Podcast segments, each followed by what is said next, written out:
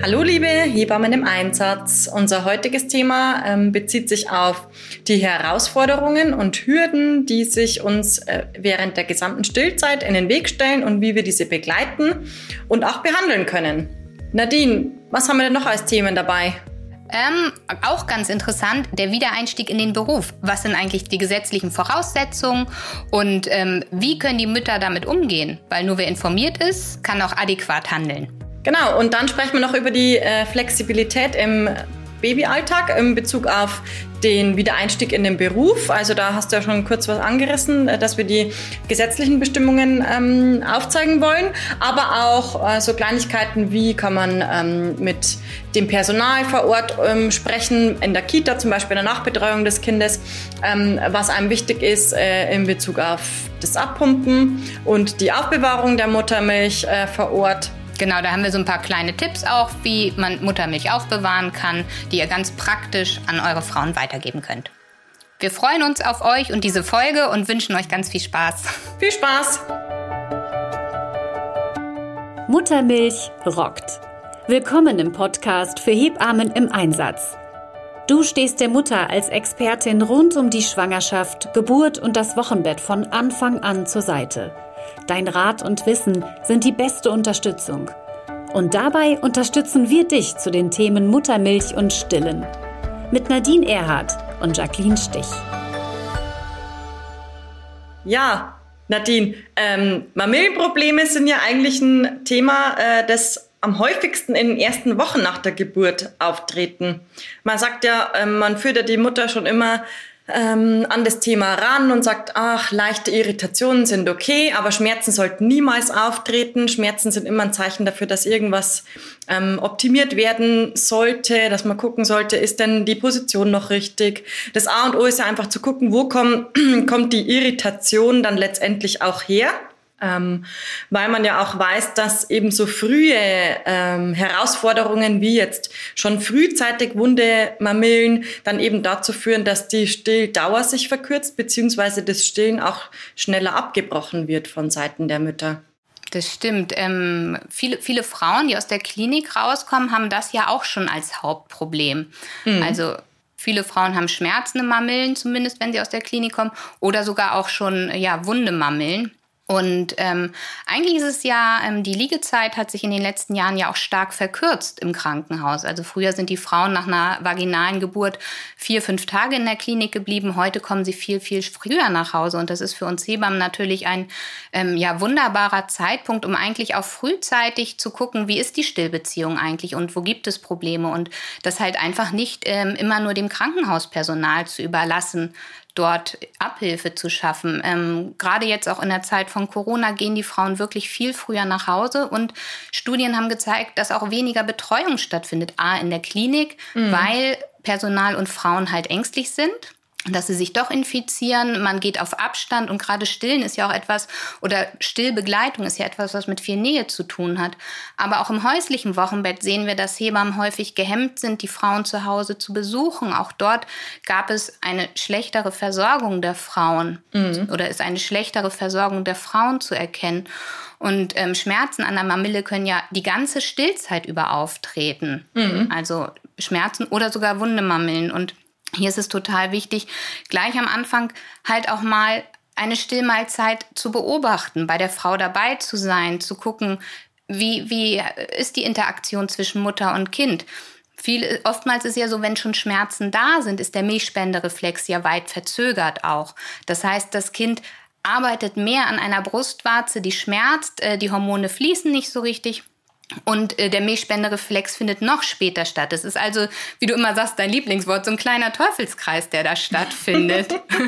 und daraus resultierend ähm, legt die Frau dann vielleicht auch nicht so gerne an, was dann wieder die Milchbildung im Allgemeinen hemmt. Also ähm, Schmerzen an der Mamille, die nicht erkannt oder nicht ernst genommen werden, sind ein, einer der häufigsten Gründe, warum Frauen dann wirklich auch in der Gesamtstillzeit nicht so lange stillen und frühzeitig mhm. abstillen. Also du siehst es eher positiv, dass die Liegedauer sich verkürzt äh, für deine Situation als Nachsorgehebamme, weil du früher ähm, mit der Frau in Kontakt kommst? Ähm, wenn es eine Frau ist, die in der Klinik halt doch relativ wenig Betreuung hat und die mhm. Personalsituation ist ja leider meistens so mhm. und sie nicht selbstbewusst und gut von mir vorbereitet in diese Stillbeziehung reingegangen ist, weil ich kann natürlich auch schon in der Schwangerschaft gut intervenieren, sie aufklären und sie anleiten zur Selbsthilfe auch im Krankenhaus, dass sie einfach informiert ist und weiß, was sie tut. Mhm. Und ähm, dadurch würde sie auch im Krankenhaus wunderbar ähm, in eine Stillbeziehung starten können. Aber gerade so, was der Oxytocinfluss, ähm, was den betrifft, ist es eigentlich für die Frauen viel schöner, ihren Partner zu Hause zu haben, im heimischen Bett zu liegen, ähm, im Krankenhauszimmer, ähm, wenn da zwei Personen liegen und ähm, halt auch Besuch durchgeht. Man ist doch mehr bedeckt. Man kann sich nicht so fallen lassen, nicht so fließen lassen. Und gerade jetzt ähm, während der Corona-Zeit waren die Partner auch ja häufig wirklich nur Besuch ihrer Frauen mhm. für eine Stunde am Tag oder so. Und ja. gerade das fehlte vielen, vielen Frauen und somit war es für sie im Krankenhaus wesentlich schwieriger, in die Stillbeziehung zu starten. Ist eigentlich auch ein guter Punkt, weil oft ist es ja so, dass Frauen nach einer spontanen Bindung ähm, am dritten Tag postpartum dann nach Hause geschickt werden. Und das ist ja auch genau der kritische Zeitpunkt, weil äh, an diesem Tag findet ja meistens oder um diesen Zeitrahmen herum findet ja meistens die initiale Brustdrüsenschwellung statt.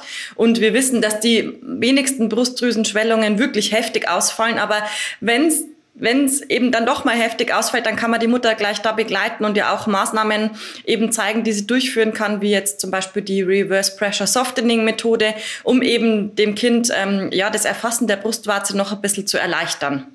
Das ist auf jeden Fall total hilfreich für die Frauen. Vielleicht ihnen das auch schon im Vorfeld erklären. Und was ja wirklich immer ganz, ganz wichtig ist, das intuitive Stillen. Mhm. Frauen, die intuitiv stillen, wo das Kind selber sozusagen ähm, die, die Suche der, zur Brust und das alles selber in Gang bringt, haben viel seltener ähm, schmerzende Brustwarzen und auch weniger Probleme in einem, mit einem sehr, sehr heftigen Milcheinschuss. Mhm.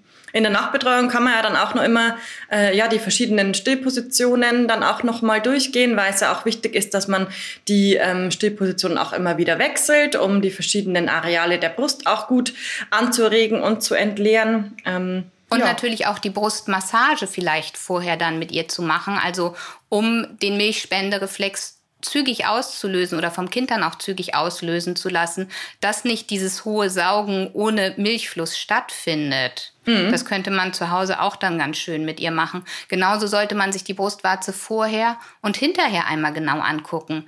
Ähm, genau. Wie sieht die aus, ne? Genau. Es gibt ja auch kindliche Faktoren, die äh, einfach eine wunde Brustwarze provozieren. Das ist, es gibt Kinder, die halt kein richtiges Vakuum aufbauen können, sondern die Zunge sozusagen einklemmen und sie ist dann sehr platt und flach. Mhm. Das kann halt auch sein. Und deshalb ist es gut, die, die Brustwarze vor und hinterher einmal anzugucken.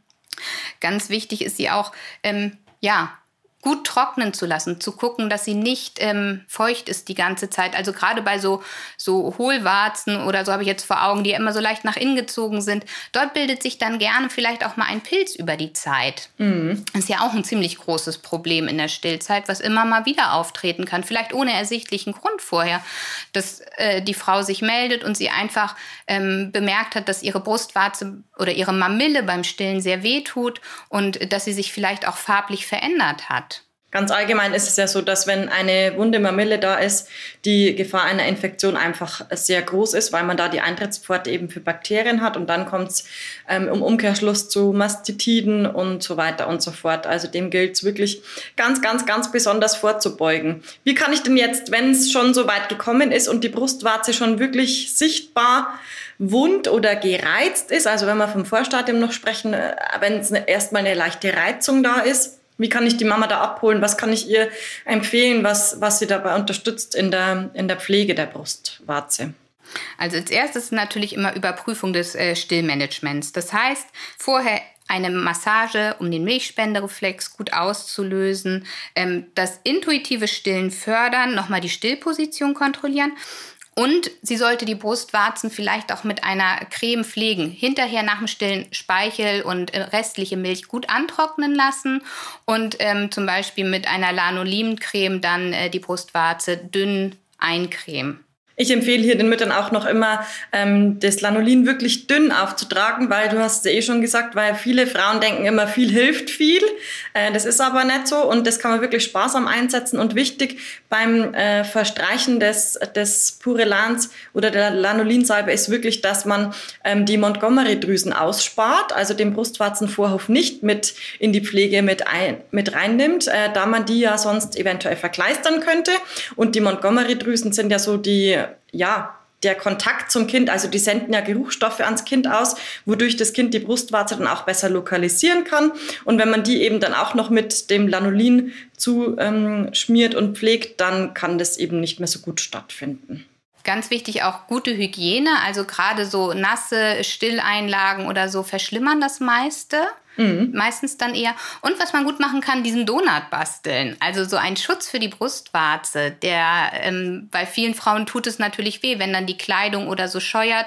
Und da kann man wirklich ganz super Abhilfe schaffen. Kriegt man, bekommt man im Internet ja auch ähm, sehr viele Anleitungen zu, dann auch, wenn man sich das selber basteln möchte. Oder halt man kauft einen äh, Brustwarzenschutz in der Apotheke. Der kann den Frauen manchmal auch helfen und kann dann zeitweise getragen werden. Genau. Was empfiehlst du denn den Müttern, äh, wenn sich Muttermilch in dem Brustwarzenschutz ansammelt? Was kann man damit machen? Ja, den sollte sie natürlich genauso reinigen. Ähm, die Milch sollte nach Möglichkeit nicht verfüttert werden, weil man weiß ja gar nicht, wie lange war die da jetzt schon drin, Wärme. Ähm, also Bakterienvermengung, also der muss auch gründlich gereinigt werden und sollte auch regelmäßig desinfiziert werden. Genau, super. Ansonsten kann man ja die Muttermilch, die sich dort sammelt, noch zur Hauptpflege verwenden oder mit ins Badewasser kippen. Stimmt, dafür kann man sie auch noch benutzen. Das ist auch immer eine gute Idee. Wie sieht es denn jetzt aus bei wunden Brustwarzen? Ähm, es ist ja so, dass auch gerne mal so ein Stillhütchen äh, in der Klinik dann benutzt wird. Ähm, und ich finde zum Beispiel, also bevor die Mutter ihr Kind gar nicht mehr stillen möchte, ist das immer so noch so das Mittel der letzten oder Mittel der letzten Wahl. Es ist, es ist kritisch zu betrachten, weil es muss trotzdem richtig angelegt werden. Es hilft nicht, wenn das Baby vorne an diesem, an dieser, an diesem äh, Stillhütchen oder Brustkontakthütchen rumkaut, sondern es muss trotzdem die Stillposition kontrolliert werden. Es sollte trotzdem geguckt werden, dass der Mund ähm, das Hütchen schön umschließt, die Lippen gut anlegen. Ähm, und es ist wirklich nur als kurzfristige Lösungsmöglichkeit zu betrachten. Wir kriegen ja auch manchmal die Frage, wie gewöhnt man es denn nachher wieder ab? Und da mhm. kommt immer mal wieder der Tipp, ähm, dass die, die Frau immer ein Stückchen vom Stillhütchen weiter abschneiden soll. Ja, ja. Ne? Da stellt mir alle Haare auf bei dieser Empfehlung. Da, äh, das haben wir wirklich nicht selten. Da muss ich wirklich noch mal an die Kolleginnen appellieren. Also das ist keine Maßnahme, die man so empfehlen kann, weil ähm, ja das Brusthütchen wird ja durch dieses Abschneiden auch scharfkantig. Also ja, bitte nicht, bitte nicht. Und ja, wie du schon gesagt hast, also der Einsatz vom Stillhütchen muss wirklich gut überlegt sein, weil es ähm, selten die Ursache für diese, für diese Problematik beseitigt. Es kann eine Alternative zum Abstillen sein, wie du schon gesagt hast. Also bevor die Frau dann wirklich das Handtuch schmeißt, schmeißt das sprichwörtliche Handtuch schmeißt, ähm, dann lieber nochmal mit einem Hütchen probieren und gucken, ist es vielleicht dann besser? Saugt das Kind dann besser? Braucht es einen gewissen Stimulus, um vielleicht auch gut saugen zu können? Und da kann das Brusthütchen Abhilfe schaffen. Aber beim Einsatz des Brusthütchens ist auch wieder wirklich die richtige Anwendung ganz, ganz wichtig. Wir kriegen auch von Müttern häufig die Rückmeldung, dass sich das Brusthütchen, ähm, dass, sich, dass man das festhalten muss während dem Stillen, dass es sich nicht ansaugt. Das Hütchen saugt sich nicht von selbst an, sondern man muss es wirklich gut aufsetzen. Man sollte das wirklich einrollen vor dem Aufsetzen, also wirklich ähm, die Hand, Hände natürlich vorher gut reinigen und dann mit den beiden Daumen in das Hütchen reingreifen, es ein wenig umklappen und die Brustwarze richtig schön reinstülpen in das Hütchen. Und dann hält es ein wenig von selber, aber es bildet sich ja kein Vakuum und ähm, genau, da muss man einfach darauf achten, dass ähm, auch mit dem Hütchen eine gute Position eingenommen wird und ähm, das Stillen einfach mit dem Hütchen auch optimal erfolgt. Aber guck mal, zum Beispiel beim, beim ähm, das Stillhütchen wird ja auch manchmal genommen, wenn ähm, ja eine Hyperlaktation da ist, also zu viel Milch Kommt relativ selten gefühlt vor. Also die Frauen haben ja eher mal Angst, zu wenig Milch zu haben.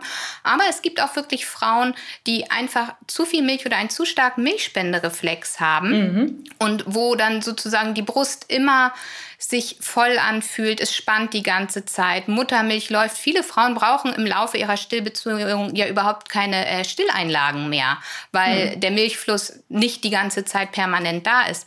Und Frauen, die einfach zu viel Milch haben, ähm, es können sein äh, verstopfte Milchgänge und sie haben immer wieder einen Milchstau, der kommt. Oder die Kinder zeigen einfach auch ein total, ja, typisches äh, Verhalten. Sie haben Schwierigkeiten, diese sehr ähm, pralle Brust zu fassen, die ja sehr gespannt ist könnten natürlich auch wieder dann Schmerzen der Mamille hervorrufen. Sie äh, trinken sehr unruhig, gehen immer wieder ab, ähm, husten, verschlucken sich, ähm, sind, sind ähm, ja sehr unglücklich beim Trinken und sehr unruhig. Und manchmal kneifen sie dann auch die Brustwarze, weil sie sie gar nicht anders zu fassen kriegen und mit diesem Milchfluss gar nicht anders klarkommen. Und ähm, es gibt einmal halt zu viel Milch, weil die Frauen einfach sehr stark die Brust stimuliert haben. Zum Beispiel, wenn sie irgendwann ähm, ein, Vorrat anlegen wollen an Milch, dass sie sehr häufig gepumpt haben. Aber es passiert leider auch manchmal Frauen, dass sie einfach so zu viel Milch haben. Und da ähm, ist es ganz wichtig, auch diese Frauen zu unterstützen, aus diesem vermehrten Milchfluss wieder rauszukommen. Mhm. Hast du da irgendwie so ein paar Tipps für die Frauen, was, was man denen empfehlen könnte, was sie machen können? Also erstmal ist es ja oft so, dass die Frauen denken, sie haben zu viel Milch. Es ist aber im Endeffekt gar nicht wirklich so. Also gerade in den ersten Wochen haben ja viele Frauen so das Gefühl, sie haben ständig eine Spannung innerhalb der Brust. Ähm, die Brust ist ständig prall und ähm, genau da muss man einfach gucken, ist es wirklich so? Also verschluckt sich das Kind extrem? Hat die Mama vielleicht einen ausgeprägten Milchspendereflex? Dem kann man ganz gut entgegenwirken, indem man eben vor dem Stillen ähm, eine kleine Brustmassage macht und den Milchspendereflex schon mal ja auslöst. Dann kann man das Kind auch in, einem, in einer eher aufrechteren Position anlegen. Da wäre jetzt zum Beispiel wieder das intuitive Stillen oder die Laid-Back-Position ganz gut, einfach ähm, um die Schwerkraft ein bisschen zu nutzen. Oder aber auch im Hoppereitersitz, wenn es jetzt schon ein bisschen älteres Kind ist. Das ist in den ersten Wochen natürlich schwierig, so ein Neugeborenes im Hoppereitersitz anzulegen.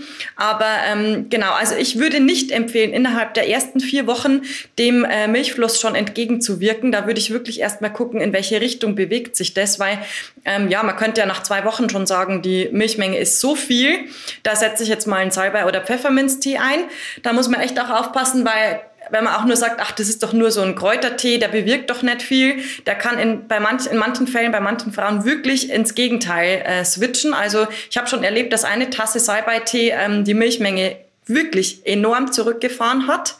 Ähm, ja, also da appelliere ich einfach ein bisschen an, ja, vorhergehende Maßnahmen. Also einfach wirklich gucken, ein ähm, bisschen in einer erhöhteren Position anzulegen den Milchspendereflex vorher auszulösen. Und bei zu viel Milch ist es ja häufig auch so, dass die Kinder ähm, dass man das dann auch am Stuhlgang des Kindes merkt. Also die haben oft äh, oder oft schaumige Stühle dann und gedeihen vielleicht nicht so gut, weil die Milch dann eher wässriger in Anführungsstrichen ist. Wir wissen ja, dass es keine verschiedenen Milcharten gibt, aber die Muttermilch wird ja mit der Länge, der Dauer an der Brust fetthaltiger.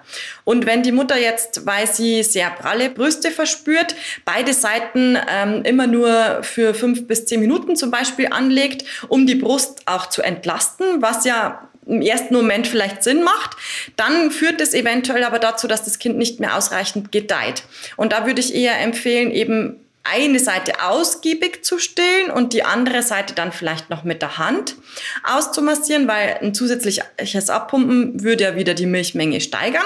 Und dann quasi immer wechselseitig zu stillen, nicht immer beide Seiten anzulegen. Das könnte bei zu viel Milch eine gute Entlastung bringen. Und dann natürlich gucken, wie entwickelt sich das im Verlauf? Muss ich vielleicht doch was einsetzen, um die Milchmenge zu drosseln?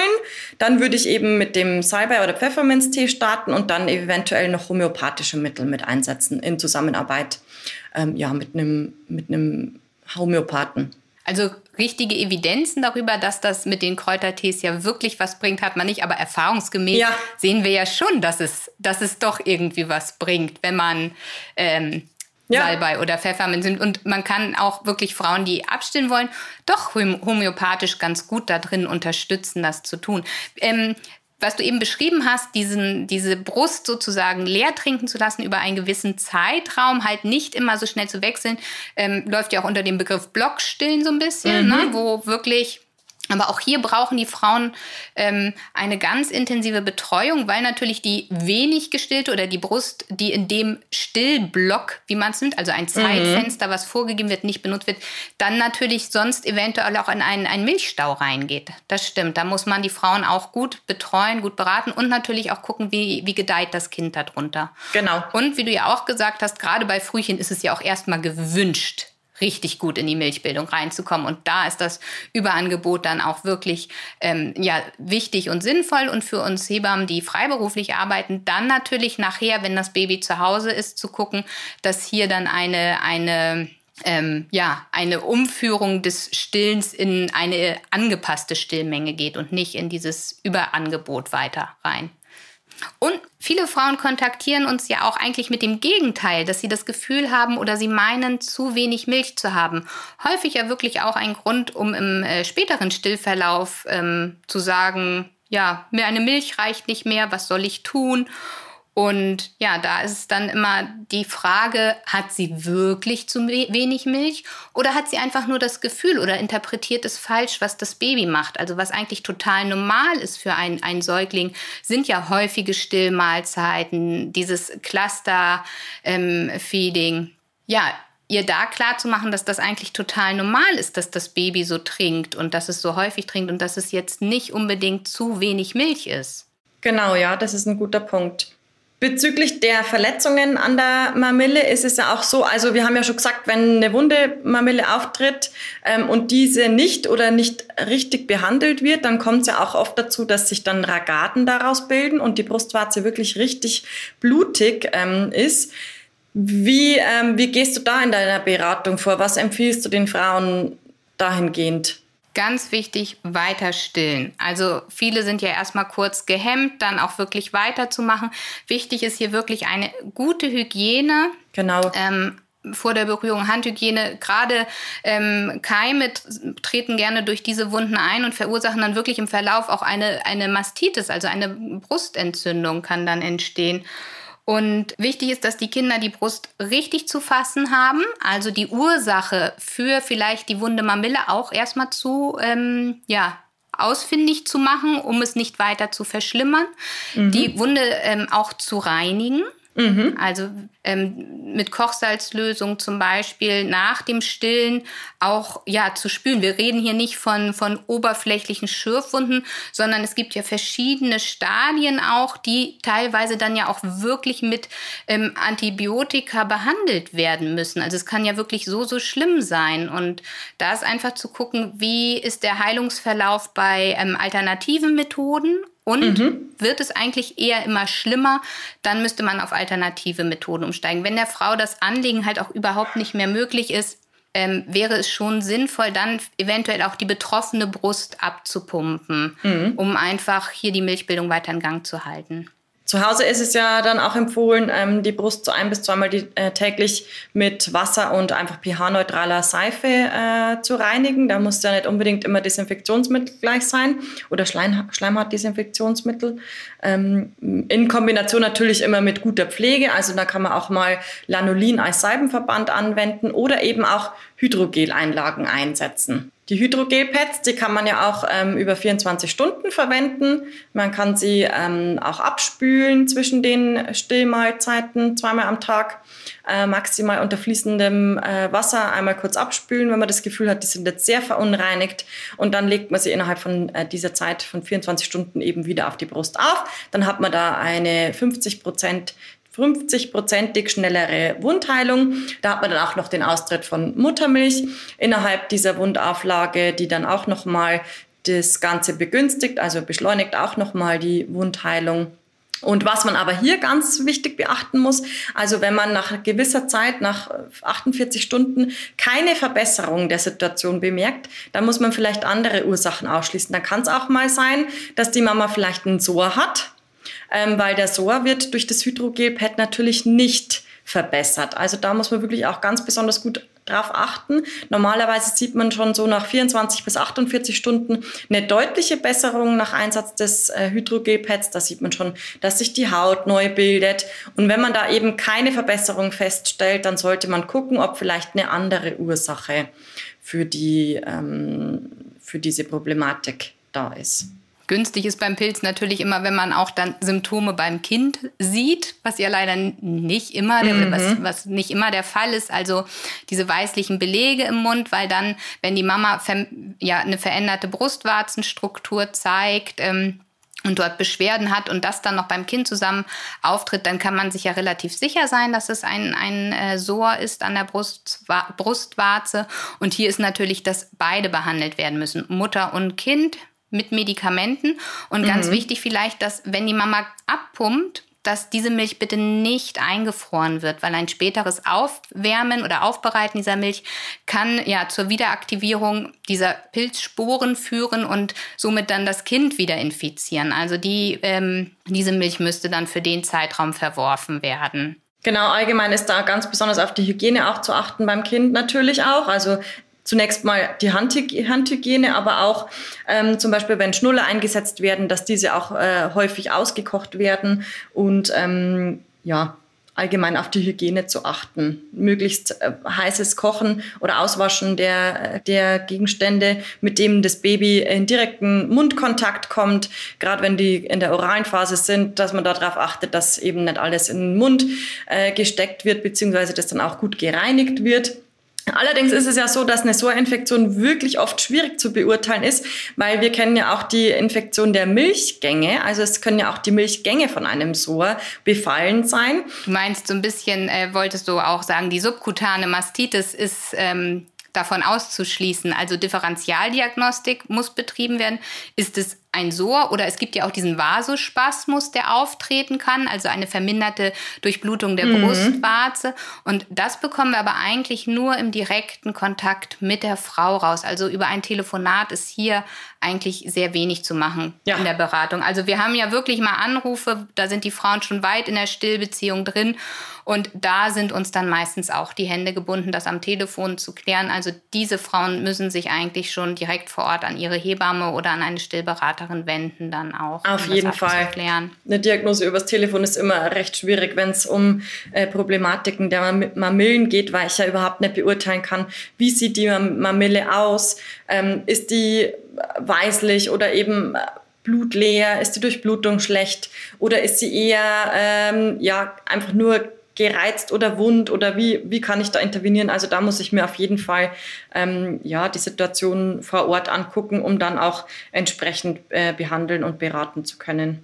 Was mich immer ein bisschen wundert, ist, ähm, dass viele Frauen ähm, während ihrer Stillzeit ähm, bei Problemen nicht ihre Hebamme unbedingt kontaktieren. Also auch ich persönlich habe relativ wenig Frauen, die sich mit Problemen nochmal in der Stillzeit direkt an mich wenden, sondern Aha. ich bekomme dann meistens immer erst so ein, zwei, drei, vier, fünf Tage später, nachdem sie bei einem Arzt waren, irgendwie du, ich habe da eine rote Brust oder ich hatte eine Brustentzündung und ähm, obwohl ich es ihnen auch anbiete am mhm. Ende der ersten Wochenbettbetreuung. Und das wundert mich schon, dass sie dann doch, ähm, ja, vielleicht Angst haben zu stören.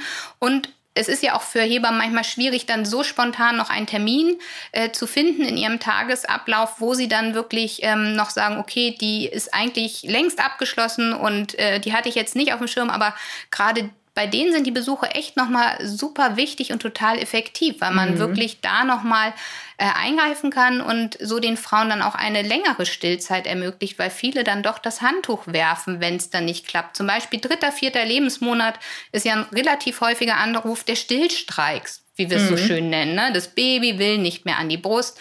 Dann kommt natürlich dieses, habe ich vielleicht zu wenig Milch? Mhm. Und da ist es dann im Telefonat zwar auch schon möglich zu sagen, es ist alles okay, du machst das super, es läuft super, aber den Frauen hilft es dann doch immer noch mal ganz gut, wenn jemand kommt und sagt, guck mal, es hat doch schön zugenommen. Wie sind denn die Ausscheidungen bei deinem Kind? Also das Kind mit der Mama in der Gesamtheit noch mal zu betrachten und zu mhm. sagen, es wächst, es gedeiht und diese Phase ist normal, weil die Entwicklung des Gehirns halt gerade, ja, da sind so viele Sachen, die zusammenkommen und es vielleicht gerade nicht die Ruhe hat, an der Brust mhm. zu trinken und dieses in Ruhe zu tun.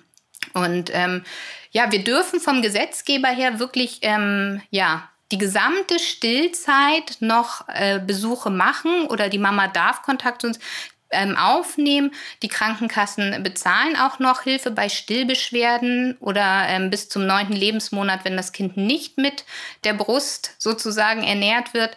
Ähm, aber ähm, über die gesamte Stillzeit meint wirklich, bis abgestillt wurde. Und das ist vielen nicht klar. Und es gibt auch mal Krankenkassen, die sagen, nö, also jetzt hier 14 Monate, da braucht doch keiner mehr kommen. Aber zum Beispiel, wenn die Mami wieder in den Beruf zurück möchte, da sind oft noch mal ganz viele Fragen, wie kann ich da weiter stillen? Und da ist es oft hilfreich, wenn sie dann einfach noch mal Kontakt zur Hebamme aufnimmt. Und für uns Hebammen ist es auch überhaupt kein Problem, dort dann beratend zur Seite zu stehen.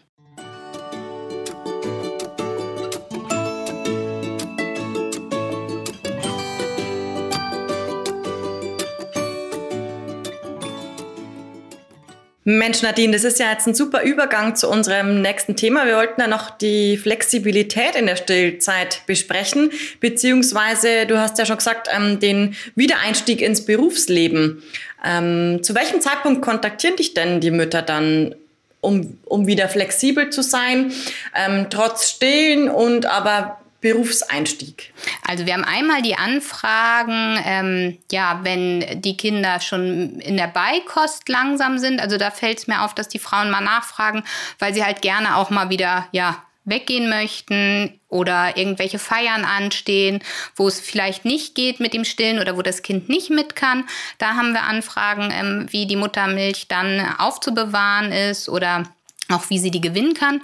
Und ganz häufig ist natürlich, sie wollen wieder oder sie müssen wieder zurück in den Beruf. Ähm, in Deutschland ist es ja wirklich ähm, total toll, dass die Frauen ein Jahr, also diese zwölf Monate Elternzeit ähm, bezahlt nehmen können, um dann halt auch langfristig zu stillen. Und viele haben wirklich das Bedürfnis am Ende dieser zwölf Monate, so jetzt muss ich abstillen, ähm, arbeiten oder in Kindergarten, in die Krippe und es mhm. wird noch gestillt. Das ist überhaupt nicht möglich. Mhm. Und hier ist es einfach wichtig, die Frauen zu informieren, was geht, was ist möglich, mhm. was muss gehen. Ähm, wenn du weiter den Wunsch hast, dein Kind, wie die WHO es ja auch empfiehlt, bis zum zweiten Lebensjahr zur Beikost mit Muttermilch zu versorgen. Mhm. Und ähm, viele Kindergärten oder Krippen sind da auch echt flexibel ähm, es gibt wenig Einrichtungen, wo die Rückmeldung kommt, also gestillte Kinder nehmen wir überhaupt nicht.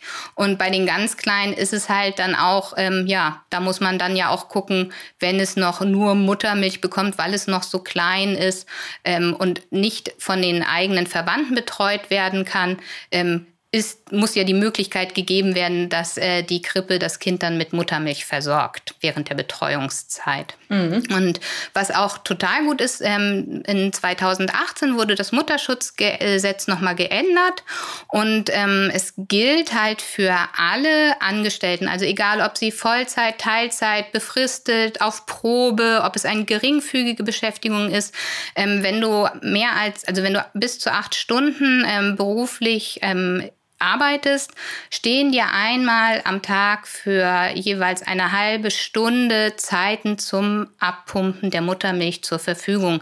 Ähm, es ist immer ein bisschen schwierig, vielleicht ähm, ja, da auch seine Wünsche zu formulieren. Und es ist gut, frühzeitig mit dem Arbeitgeber auch in Kontakt zu treten, weil er ist eigentlich verpflichtet, einen äh, geeigneten Platz dafür zur Verfügung zu stellen. Und das kann jetzt nicht das äh, Personal-WC oder irgendeine Besenkammer sein, sondern man soll mhm. sich ja auch wohlfühlen. Und ähm, wenn du sogar mehr als acht Stunden arbeitest, ähm, hast du zweimal 45 Minuten Zeit zusätzlich zu deiner regulären Pause. Du musst nicht deine Pause fürs Abpumpen der Muttermilch nutzen oder fürs Stillen. Vielleicht bringt dir dein Partner ja auch das Kind vorbei. Ähm, das gibt es auch manchmal. Ähm, und diese Zeit ist ganz normale Arbeitszeit und wird ähm, auch weiter bezahlt. Das Ganze gilt aber nur bis zum zwölften Lebensmonat, also ab des ersten Geburtstags gilt das leider nicht mehr.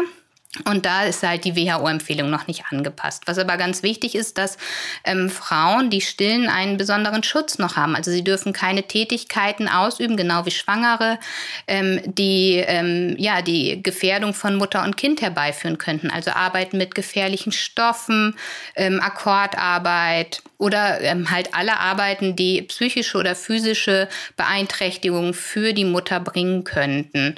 Ähm, mhm. Das finde ich total ähm, wichtig auch, dass die Frauen das auch wissen. Was auch nicht geht, ist die Nachtarbeit. Mhm. Frauen, die stillen, sind auch von der Nachtarbeit ausgeschlossen, können dazu auch nicht gezwungen werden und sie dürfen es auch nicht. Die Zeit ab äh, 20 bis 22 Uhr kann noch nach ärztlichem Attest und wenn die Frau es wünscht, gearbeitet werden. Aber ab 22 Uhr sind stillende Frauen freizustellen, was vielleicht auch viele ähm, ja, beruhigt, die ähm, Angst haben, oder unsicher sind, wie es sein wird, wenn ihr Kind nachts oder abends von ihnen getrennt ist. Das sind ja doch häufig Anfragen, die wir auch bekommen. Ne? Wenn die Frau mal ins Krankenhaus muss, wie ist das, wenn mein Kind dann irgendwie von mir getrennt ist? Und nur fürs Arbeiten ist es wirklich so, dass Frauen, egal wie alt das Kind ist, von diesen ja, Schutzfunktionen eingeschlossen sind. Also sie dürfen nachts nicht arbeiten und sie dürfen keine gefährlichen Arbeiten ausüben. Ja. Trotzdem gibt es natürlich die Möglichkeit, ähm, auch ja, sich selber dann wenn man bei der Arbeit ist, um eine Pumpe kümmern zu müssen. Der Arbeitgeber muss keine zur Verfügung stellen, sondern die müssen wir dann mitbringen. Also wenn wir während der Arbeitszeit abpumpen wollen, müssen, ähm, vielleicht weil die Kinder auch noch so klein sind, bleiben ja nicht alle die ähm, zwölf Monate zu Hause bei den Kindern, sondern viele gehen auch ähm, nach sechs Monaten wieder in Teilzeit arbeiten.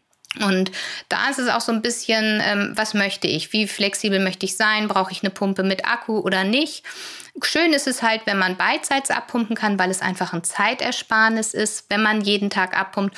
Und da sollte man sich wirklich auch nochmal, ähm, oder sollten die Frauen sich dann auch nochmal genau informieren, was sie eigentlich möchten und was sie brauchen. Genau, und vor allen Dingen, wie häufig muss ich abpumpen? Also wenn es nur einmal kurz ist, wie du gesagt hast, für einen Notfall, weil irgendwas, äh, irgendeine Festivität ansteht oder so, dann reicht vielleicht eine Handpumpe schon mal aus, aber spätestens äh, wirklich, wenn der Beruf äh, konkret wird und auch wenn häufig gearbeitet wird in der Woche, dann würde ich auf jeden Fall auf eine elektrische äh, Milchpumpe zurückgreifen. Und dann im besten Fall eben auch auf eine, die, die mir die Möglichkeit bietet, doppelseitig abzupumpen. Die Vorteile, ähm, denke ich, liegen auf, liegen auf der Hand. Also wir haben ja dann ähm, eine Zeitersparnis von 50 Prozent, dann haben wir 18 Prozent mehr Milchmenge, die die Mama abpumpen kann und eben auch ein Prozentpunkt mehr Fettpunkt, äh, Fettgehalt in der Muttermilch. Mhm, du sagst es. Genau. Und ähm, genau, der Markt ist vielfältig und die Frauen sollen sich einfach vorher drum kümmern dass sie Bescheid wissen. Was vielleicht auch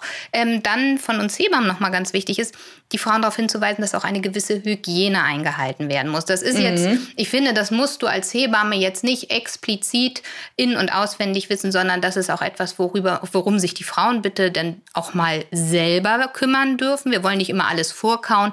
Und es ist aber wichtig, denen einfach nochmal klar zu machen, je hygienischer sie arbeiten, umso, ja, bekömmlicher ist die Milch für sie und ihr Kind. Also es reicht halt nicht, das Pumpset irgendwie zu benutzen. Dann lassen wir es zwei Tage liegen, dann äh, waschen wir es kurz vorher einmal mit warmem Wasser ab und denken, dann ist alles fein. Aber die Frauen sind alt genug und ich denke, da können die sich dann auch selber drum kümmern. Wie gehe ich denn jetzt mit der Muttermilch, die ich äh, während der Arbeit abgepumpt habe, um?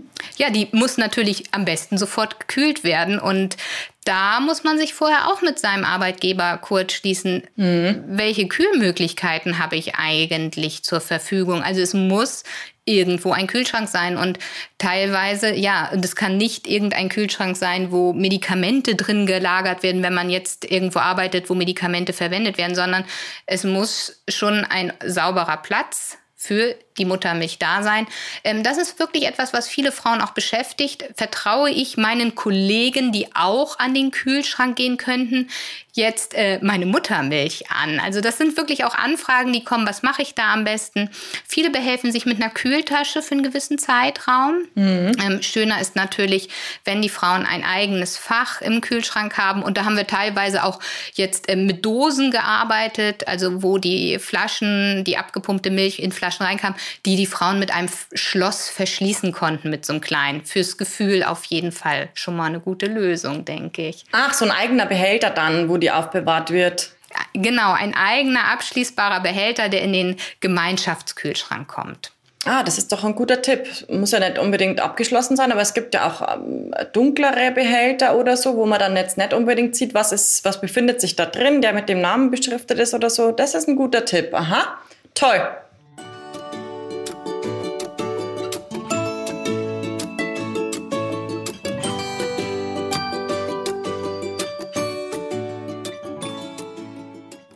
Ja, Nadine, ich habe ja in Vorbereitung auf die Podcasts überhaupt nicht erwartet, dass das Thema doch so toll ist. Und ähm, ich bin jetzt fast ein bisschen wehmütig, dass wir schon bei der letzten Folge angekommen sind. Ich hoffe, dass auch unsere Hörerinnen und Hörer ähm, das so empfunden haben und dass wir euch wichtige Informationen und ähm, Einblicke mitgeben konnten und hoffen, dass ihr uns auch weiterhin auf dem Schirm habt und ähm, ihr findet die Wege, unter welchen ihr uns kontaktieren könnt, in den Show Notes auf jeden Fall. Und wir freuen uns auch über eure Kritik, eure ja, ähm, posit und über ein positives Feedback. Schließlich machen wir das ja jetzt auch nicht vollberuflich. Ähm, und für uns war es auch das erste Mal und eigentlich eine total aufregende Erfahrung. Ähm, für mich persönlich nehme ich mit ähm, aus dieser Vorbereitung für den Podcast auch viel für meine berufliche weitere Laufbahn. Ähm, das Bonding, obwohl ich weiß, wie wichtig Bonding ist, ähm, nach wie vor doch immer irgendwie ein bisschen zu kurz kam bei meinen Wochenbetten bis zum Kreißsaal und dann, ja, habe ich einfach sehr oft laufen lassen.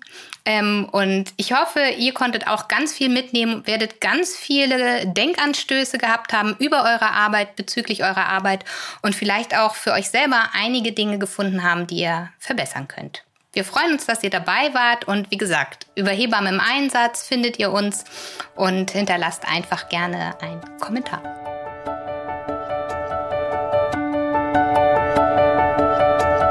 Gefällt dir unser Podcast? Zu welchen Themen möchtest du gerne mehr hören? Wir freuen uns auf deine Bewertung und nehmen dein Feedback gerne in der zweiten Staffel unseres Podcasts auf. Kommentiere jetzt und sag uns, warum es deiner Meinung nach unbedingt weitergehen soll.